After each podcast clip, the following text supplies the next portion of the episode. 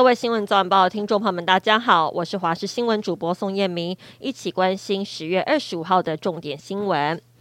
新北市三峡今天上午七点多发生一起严重的车祸，一辆军用卡车行经新北市三峡介寿路，右转时撞上了骑士，机车上的一对母女档当场失去了意识，送医抢救之后依旧是宣告不治。屏东家东乡发生了持刀砍人事件，一名吴姓男子持刀到中姓邻居家找被害人理论，一言不合之后，吴姓男子持刀砍杀被害人，被害人的妻子跟儿子上前阻挡，也遭砍伤。警方获报之后前往嫌犯家逮人，发现嫌犯也受伤倒卧在门口处。这起案件发生在二十四号晚上八点多，警方调查吴姓男子疑似跟邻居有纠纷，持刀到邻居家理论。后来居然持刀杀害了中姓男子，妻子跟儿子也因此受伤。中姓男子送医之后宣告不治。警方到凶嫌家发现凶嫌倒卧门口，将他送医，并派人戒护。详细的行凶动机跟原因还需要做进一步的厘清。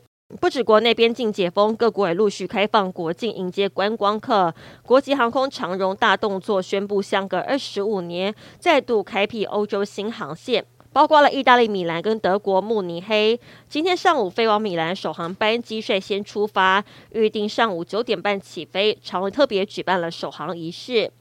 名为“阻止石油”的英国环保倡议组织，近日前对梵谷名画向日葵泼洒番茄汤之后，又做出攻击艺术品的举动。这次的苦主是伦敦杜莎夫人蜡像馆展出的英王查尔斯三世蜡像。他们公布的画面显示，一对男女跨过整场封锁线，先是用巧克力蛋糕往查尔斯蜡像的脸砸下去，要求英国停止核发新的汽油跟天然气开采执照跟许可。而这对男女已经以刑事毁损罪被赶到的警察逮捕。日本前首相安倍晋三遇刺身亡之后，所牵扯出的自民党跟统一教相关争议持续延烧。如今岸田内阁又一位大臣为此下台。日本经济再生大臣山际大治郎在二十四号请辞获准。他日前被媒体爆料，曾经参加统一教在二零一八年的聚会，还跟统一教总裁韩鹤子等人拍下集体的合照。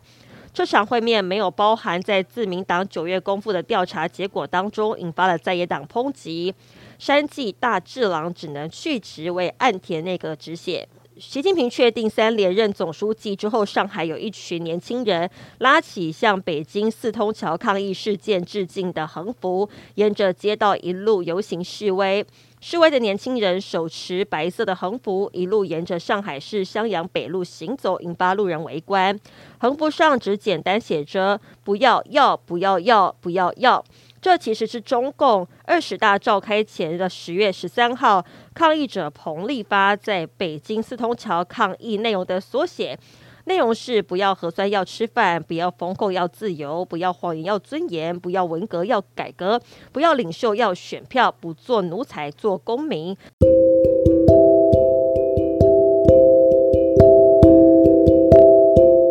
以上新闻内容非常感谢您的收听，我们再会。